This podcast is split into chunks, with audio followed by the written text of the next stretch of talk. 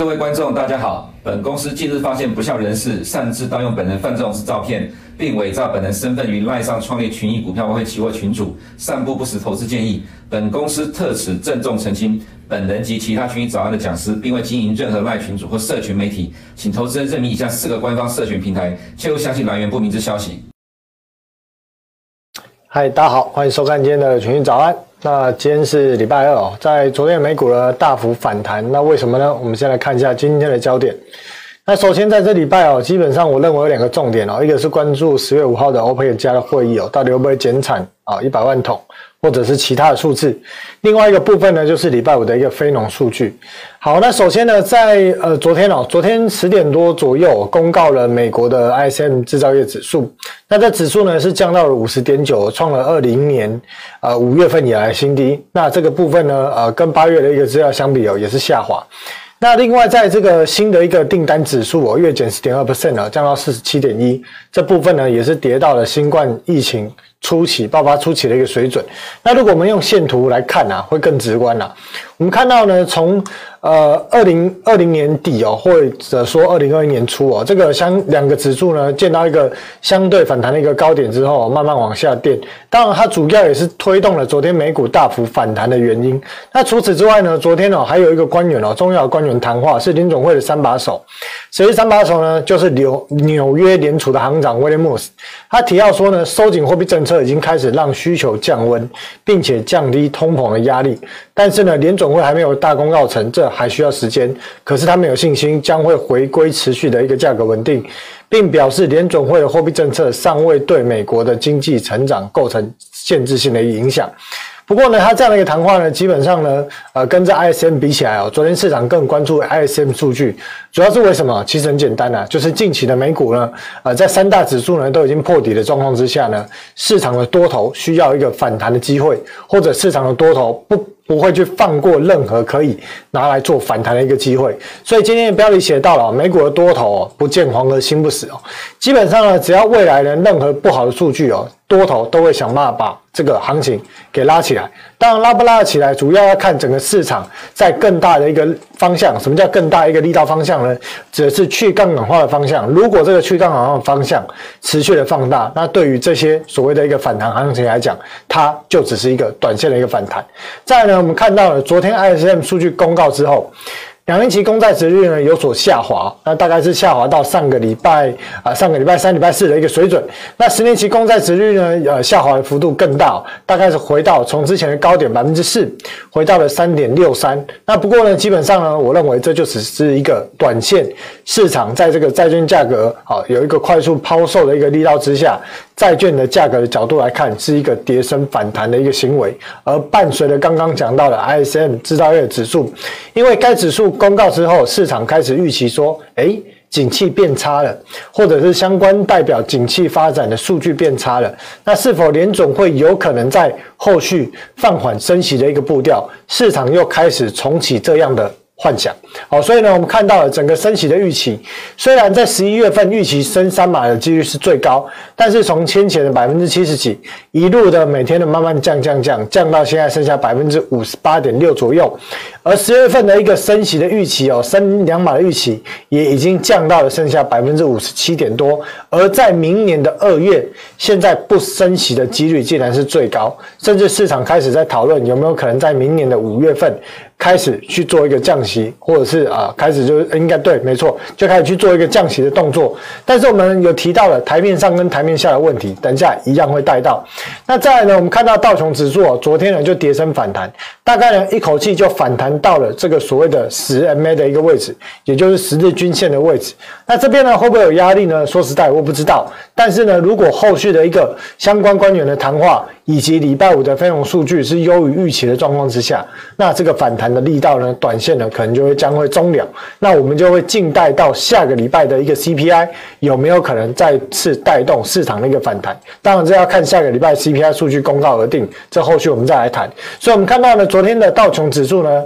借由这个 ISM 的指数不如预期而带动了一个跌升之后的一个反弹，在纳斯达克也是哦进行了一个跌升之后的一个反弹，S M P 五百也是。那先前我一直提到两个关键的黑 K 哦，一个部分呢是在十月二十六号杰克森洞我提到的，这叫做费的防线不容置疑。后来呢，在九月十三号 CPI 公告，这个叫做费的防线挑战失败。那先前也提到说，基本上呢，这个黑 K 短线如果没有办法过破底的几率是高，那确实也破了底。破了底，短期的一个反弹，基本上这个下行的趋势压力还是非常的大哦，所以纵使短线的反弹，我认为这个波段的跌势哦，应该还没有结束。这波段跌势指的是什么？从八月二十六号开始开启的波段跌势，应该还没有结束哦。主要原因我还是会从其他的角度判断，待会来提到包含 Apple 部分。那我们再来看一下过去一段时间哦，过去一段时间的抄底买盘到底有没有呃有没有顺利的撤退呢？我们看到了，截至到今年的八月二十一号为止。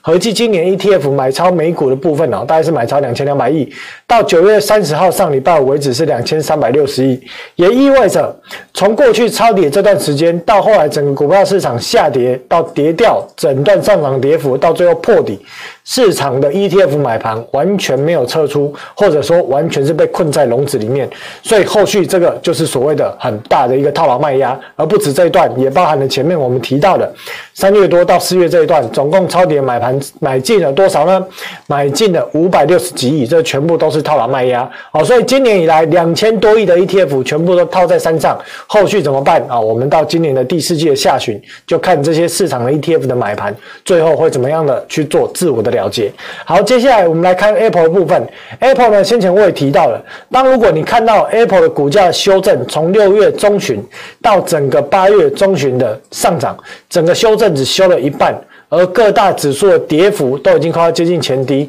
那只要苹果再继续修正，不用破前低，三大指数呢，基本上就大概等着破底。那事实我们也见到了哦，我之前讲到这样的一个迹象，也确实发生。而目前的苹果，它的一个股价。还没有回到前低的水准哦，所以我认为在这个新机的销售状况，其实陆续有传出一些杂音的状况之下，还只是杂音哦，还没有确认。在这样的一个状况之下，我认为苹果去挑战前低、测试前低的几率是高的。好，所以我认为近期的这三大指数应该好在波段的一个修正来讲是还没有结束。好，那台面上的一个升息的预期，我刚刚提到了市场开始又在幻想联准会将会去放缓升息的步调，或者不排除在明年的五月开始降息。这边我们提到了台面上资讯是什么？台面上的问题是。今年的一个 CPI 到年底才降至百分之七，核心大概在百分之六，而要到明年的年底，名目跟核心才会降到百分之四，所以联总会依照目前的一个利率水准三点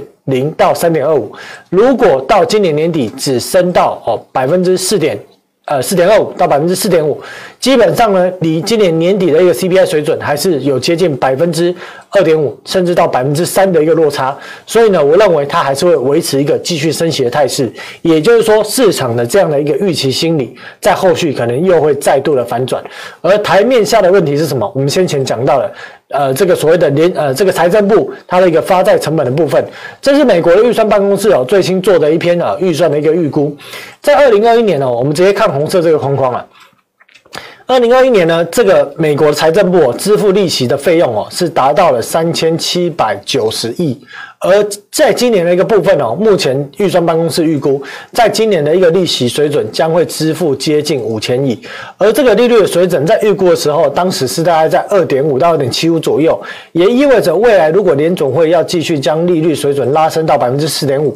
甚至要在明年的。年初维持在四点五 percent 左右，那也意味着未来的这个美国的财政部支付联邦债务的一个利息的成本将会继续垫高，而过去一年的时间间内，这个利息成本已经垫高了接近百分之哦，垫高百分之三十左右。如果未来随着利率拉升，有可能再成长百分之三十，所以你就会看到明年美国的财政部在利息成本的支出的预算预估可能会达到了六千多亿美金，这对比它现在每年四兆税收的占比。就会来到接近百分之十五。好，所以这是台面下联总会、财政部、白宫不敢讲的问题。所以呢，这个部分其实也符合我之前的一个讲法跟看法。确实，整个利息成本正在拉升当中，因此我认为联总会在短时间内是不可能放缓它的一个升息步调，因为它必须要彻底的将通膨打败，才有办法快速的把利率在明年的下旬。开始啊，把这个利率往下做一个修正的一个动作。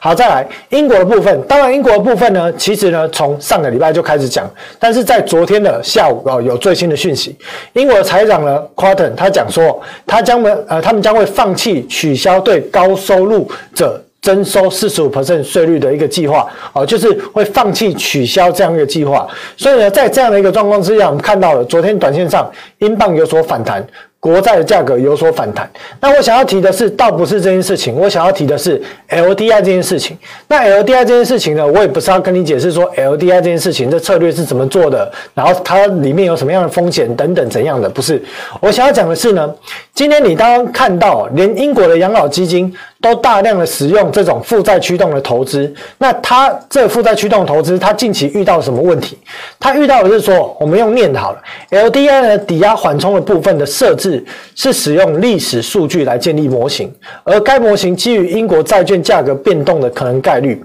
去做一个这样的一个设置。可是呢，最近英国的国债殖利率。突然的飙升，冲破了模型和抵押缓冲的上限。在这几句话里面，我们要注意到一个重点，也就是说，这样的一个策略投资的方式，它是根据历史的数据、历史的模型来建构它的一个投资的一个配比或投资的行为。可是，这样的模型遇到国债的殖利率产生。高度的快速的变化，而冲破了这个模型设定的一个停损或设定的一个风险值设定的一个上限，所以造成了一个很大的一个市场的一个动荡行为，或者可能造成养老基金需要大幅赎回或者被砍部位这样的一个风险。而在这样的状况之下呢，同时在这一个策略里面哦，又透过了利率掉期来去进行杠杆投资。而利率掉期的投资规模占所有杠杆投资的百分之四十三 percent，允许最大的杠杆水平为一倍到七倍。在这几句话里面，你又知道一件事情，甚至连英国的养老基金购买英国的国债都采用杠杆来去做购买的行为，而开杠杆的倍数可以达到一倍至七倍。所以呢，先前我们提到了哦，在英国十年期公债殖利率快速飙升的状况之下。重点不是变化，变化不是什么问题，速度才是问题啊！所以呢，后续的英国的央行，它到底执行这样的回购，到十月十四号截止时，它是要买还是不买？也就是说，它要不要继续买？如果它要继续买，那市场可能会意味着说，了解到这个事情很大条，大条到英国的央行，它还要继继续的从十月十四号之后继续去执行这个回购行为。可是，如果英国的央行不买，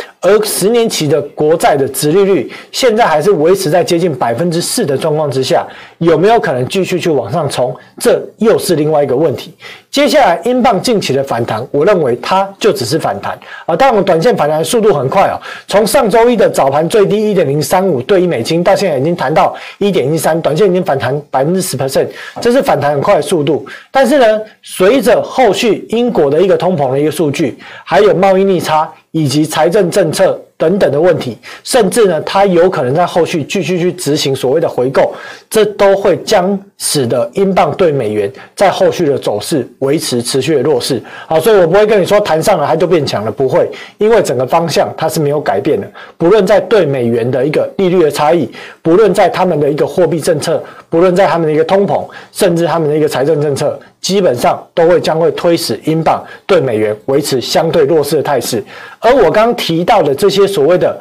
呃，刚讲到这些英国的这些养老基金采用 LDI 这种负债驱动投资以及高杠杆部分，其实我们在先前在美国的回购市场我们就提到了。当然这几点我们只要主要讲的是美国回购市场。我如果把这几点稍稍做个改变，它其实是面临全球在这几年低利率派对梦醒之后，醉生梦死的低利率派对梦醒之后，市场各大玩家遇到的问题。首先，我们先来谈谈第一点。低利率必须使用高倍杠杆来创造收益，这是什么概念？也就是说，当过去一段时间哦，过去十多年来，它是一个低利率的状况，而你在先前，我们假设讲保费这件事情啊，你买一种所谓的一个投资型保单，或者有一种所谓的保本型保单等等。当你在早些年的时候，利率比较高的时候，你去投资这些保单，对于未来你的收益的预期，哦，绝对是对比当时的利率来去做你未来预期的呃这个收益的一个设定。所以呢，可能在那个时间点，保险公司收的。你的保单，它预期说未来的十年、二十年可能会返还你哦，接近啊百分之五十甚至一倍的一个报酬。当然，这要看各国的一个利率水准。可是呢，从二零零八年、零九年之后，全球进入一个低利率，而这些保险公司他买的这些，我们就讲英国好了，他买的这些所谓的一个国债，他买的国债不是一次买三十年、买四十年的，他可能是五年、十年、五年、十年这样买。可是当他面临低利率的时候，他如何要给？过去这段时间，在十几年前收的这些保单高报酬，他唯一的一个解决方案就是开高他的杠杆倍数，也就是一块钱做啊一点块的生意，做两块的，甚至做三块的生意。所以呢，低利率你要去创造更高收益，你只有一条路可以走，你就是必须开高你的杠杆倍数。再者，整个全球的债券市场从一九八一年之后就不曾遇到大空头。而四十年之后，现在全球的债券面临的一个大空头。从今年年初以来到现在，债券的平均跌幅已经超过了百分之二十五。我们也看到了美国的中长期的国债，长期的国债大概已经下跌接近百分之四十。而债券价格，第三点，从史无前例的高点陨落，这概念是什么？因为过去历史上不曾有这么低的利率。当你利率越低，意味着你的债券价格越高。而现在的债券价格是从历史史无前例的高点，从这样的一个高点开始向下修正。而第四点，各类型模型设定的交易策略没有设定到债券可以一年跌幅超过二十五 percent，甚至不排除在后续的几个月、一个月、两个月啊，应该说后续续的未来的两个月到三个月左右。随着全球的央行继续拉升利率，这些债券价格可能甚至跌幅来到百分之三十五。而当到那个时候，你会发现很多的交易策略会同时出现失效的行为，它就有可能产生所谓的系统性风险。而第五点，采用美元计价的债务面临美元利息成本快速的飙升，这指的是什么呢？我讲过了，过去这一段时间好些年的低利率，美元的低利率，市场啊，基本上很多人是用。美元计价来去做借款，所以你借了美元这些借贷的成本，随着美美国哦整个它升息的一个步调，美元的借贷利率也快速的飙升。这对于这些借贷呃用美元计价啊来去借这些债务的的这些所谓的一个债务人，他面临他更高的一个还款成本。而第六点呢，当你需要更多的美元，你必须执行一件事情，叫做抛售你本国的货币去换美元，这就会造成本国的货币快速、更快速的对美元来去做贬值。所以，当你看到今年很多国家的货币对美元贬值，这不单单只是美元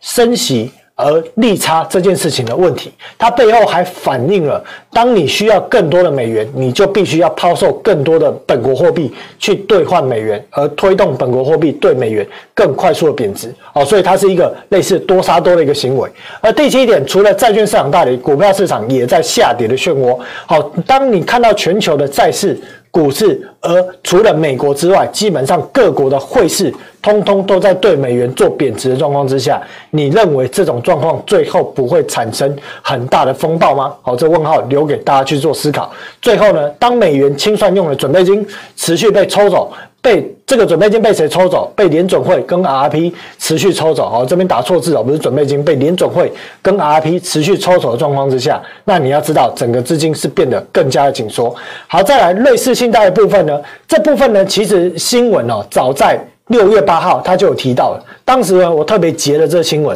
瑞士信贷当时提到说。整个信贷的利差扩大，跟客户去杠杆化，导致呢他们的一个呃获利的水准是大幅的下滑。所以你要知道，瑞士信贷现在出了什么问题？一个部分呢是信贷利差的扩大，跟客户去杠杆化，还有它高度集中于证券化跟交易抵押的贷款这样的产品。所以呢，当整个利率快速拉升，反之这些债券快速下跌，这些资产价格快速下跌的状况之下，就造成了它整个获利表现持续的恶化。而你看瑞士信贷的股价，基本上从二零零七年的高峰到二零二二年哦，已经过了十五年了。你看这瑞信信呃瑞士信贷股价基本上根本没有涨过，过去十五年都呈现一个盘跌的一个状态。而瑞士信贷的 CDS 五年期的信用违约掉期的价格，在昨天呢来到了三百一十九这样的数字，这已经突破了二零零八年的高点。好，所以当瑞士信贷的高层，好高层告诉我们说，哦，现在呢市场哦或者公司整个营运的状况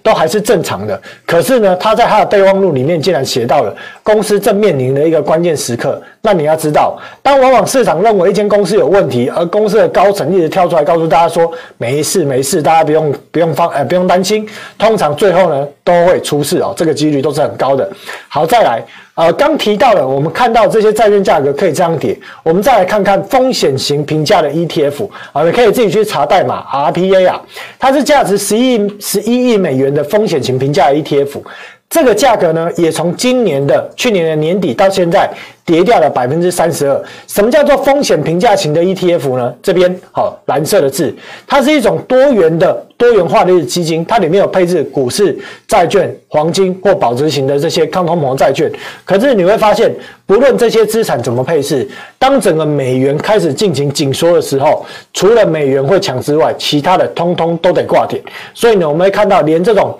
风险评价的 ETF 今年都可以暴跌。好，从去年的年底到现在跌。掉百分之三十几。再者，美国二十年期以上的国债，好，从高点修正百分之三十八，从今年的年初到现在跌掉百分之二十。好，再来各行各业的债券价格，截至八月为止下跌超过百分之二十，而现在是十月初了，你会知道整个九月份各行各业的债券价格只有下跌，没有反弹，所以这些状况都更糟糕。再来，垃圾期公司债殖利率对比国十年期国债殖利率逐步放大，这怎么看呢？你看哦。在红色的线哦，红色的线是乐色债减十年期公债殖利率，在今年的年初的基差大概是百分之六多，现在是百分之十二点九。那你看过往几几个时间呐、啊？两千年、二零零八年、二零一五年、二零二零年到现在，只要每一次呢，乐色期公司债对比美国十年期公司债的基差，只要一放大。最后通常都是用喷出，没有在喷出之前，坏事都还不会结束。所以呢，现在的公债值率的放大。我认为只是刚开始，还没有喷出，所以呢，要小心后续的市场动荡，后续的市场风险。好，那 FAR 减 OS 哦，这是远期交换利率减 OS 的数值，最近也跳升到了今年三月左右的一个水平，哦，来到了三十五点多，哦，所以这个部分代表的是市场在某些层面资金紧缩，边际贷方放款资金紧缩的一个程度。所以你也要知道哦，在相关的一些利率水准，相关的数据已经开始出现了。异样，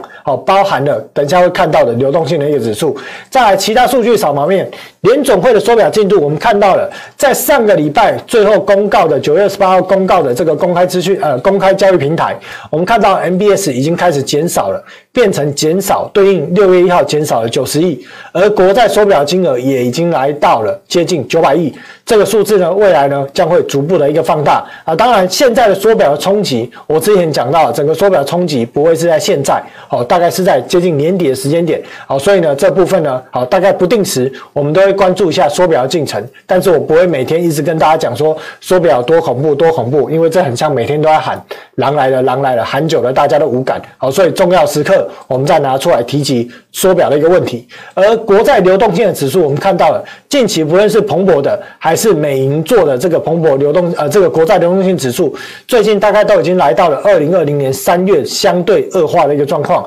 所以呢，纵使近期的股票市场反弹，但是呢，整个国债流动性的指数是持续恶化的现象，也代表着市场执行去化杠杆、市场执行去化部位的行为。是正在持续，而且这件事情是越来越糟糕。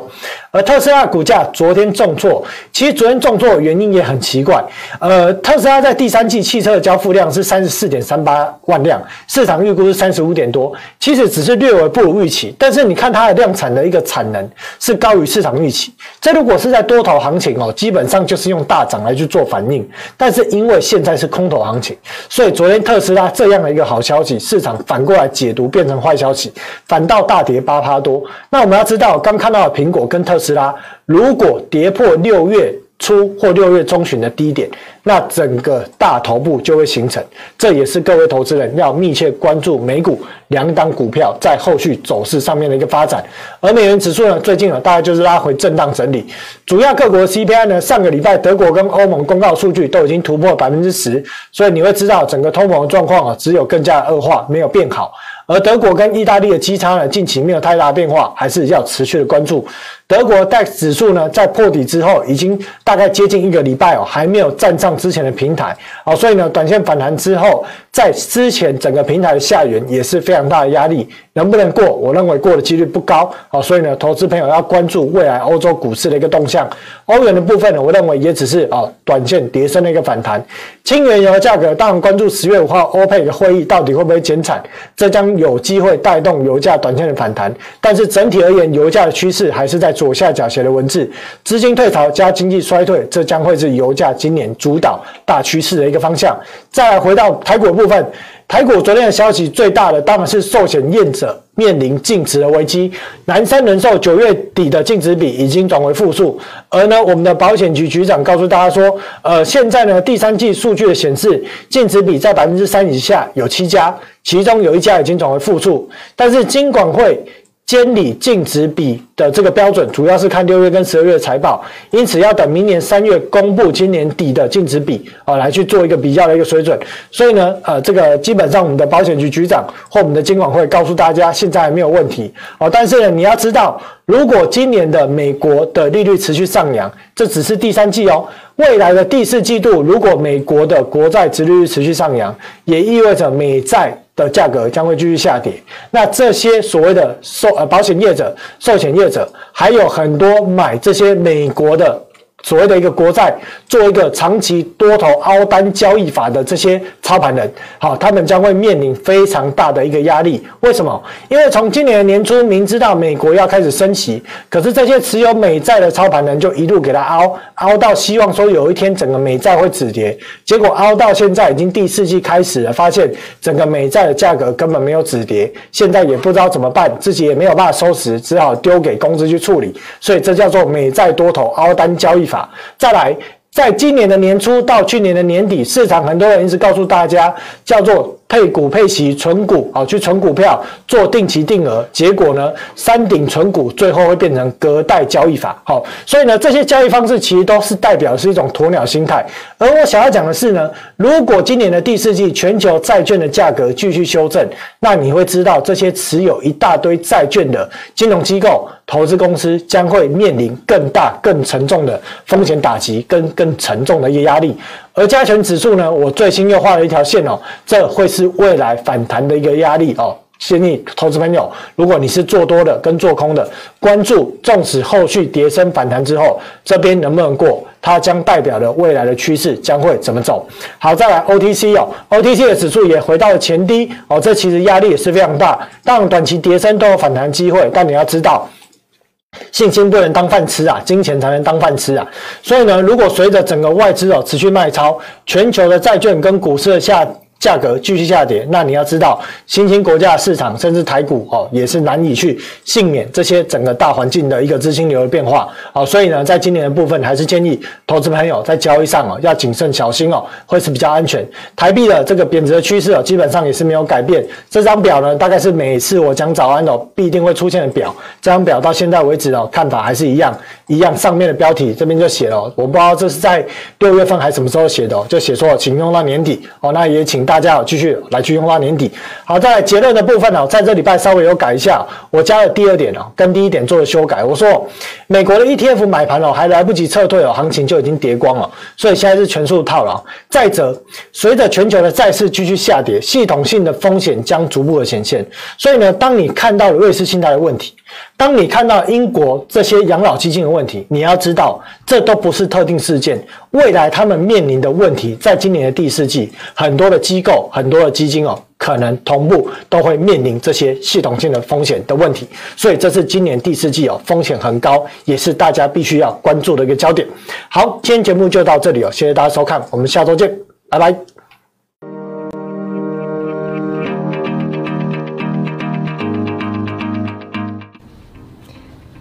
好，我是群益投信的 Emma。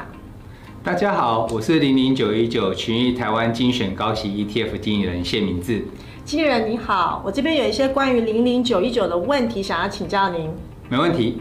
我们都知道，台湾投资人非常喜欢高股息 ETF，所以我想一开始呢，大家最有兴趣、最想要了解的就是，相对于目前市场上的高股息 ETF，我们零零九一九的投资特色在哪里？OK，零零九一九本身有三大特色：一、你高息；二、会填息；三、越存越有利。而相较于市场上既有的高股息 ETF 的特色，则是精准高息、精准卡位、精准领息。再加上单一成分股上限十 percent，年持股调整两次，以及具有收益平准金机制的平稳计配息政策，这四大优势。所以，刚刚经理人你特别有强调，零零九一九有三大精准特色，这样可以再跟我们说明一下，我们如何做到精准吗？这样，另外零零九一九每年是换股两次，这为什么需要换股两次呢？正所谓天下武功，唯快不破。我们就是要超前部署即将配发高息的股票，所以我们每年十二月用已公布的前三季获利资讯，预测隔年配高息的潜力名单。等到隔年五月，再发挥三大精准特色，来一举囊获精准的高息股。大多热门台股高息 ETF 采取过去平均或是预估股利的方式，和群益台湾精选高息 ETF 不一样。这档 ETF 掌握台湾上市公司每年需五月二十号前公布股利的规定，采用董事会宣告实际股利作为选股标准，做到精准高息，并且于五月底指数立即调整持股，领先其他的 ETF 六月下旬啊、七月啊才调整持股的高股息 ETF，做到了精准卡位。至于精准领息的部分呢，我们在审核成分股的流程会排除当年度已经除完席的股票，确定入选的股票，档档都是买了之后可以领到席的高息股。原来零零九一九将选股逻辑还有换股时机都进一步改良到更为精准，这样听起来它可以说是进化版的高股息 ETF。这样听到这边，我想大家都会很有兴趣想要了解零零九一九所追踪的指数过去的一个股利还有绩效的表现是如何呢？零零九一九所追踪的指数股利率，二零一七年以来历史的平均超过了八 percent。明显高于热门的高股息 ETF 所追踪的，像是台湾高股息指数以及 MSCI 台湾 ESG 永续高股息精选三十指数。那我们今年最新的指数股利率更高达了十二点二 percent。那我们的指数不仅股息高，报酬也十分的优异哦。二零一六年底以来的绩效达到一百零六点八趴。不仅胜过热门的高股息指数，也胜过大盘指数。这样听起来，零零九一九有高股利的优势，但我想说，这个投资人长期持有应该可以发挥很大的那个时间复利的优势哦。这样根据我们的资料的显示，如果我们今天持有这个零零九一九所追踪的指数，如果我们持有一年，我们的年化股利率大约是七点九个 percent。可如果我们的持有时间可以拉长到五年，这个复利效果就可以让我们的股利率成长到十二点六 percent。哇，看起来真的是越存越有利。这样最后这边提醒一下大家，十月四号就可以开始申购零零九一九群益台湾精选高息 ETF。这样有意申购的投资者呢，可以请洽群益投信或请洽各大券商。投资一定有风险，基金投资有赚有赔，申购前应详阅公开说明书。如果你不想错过最新市场动态，记得开启小铃铛并按下订阅。此外，我们在脸书、YouTube 以及 Podcast 都有丰富的影片内容，千万不要错过。每日全球财经事件深度解说，尽在群益与您分享。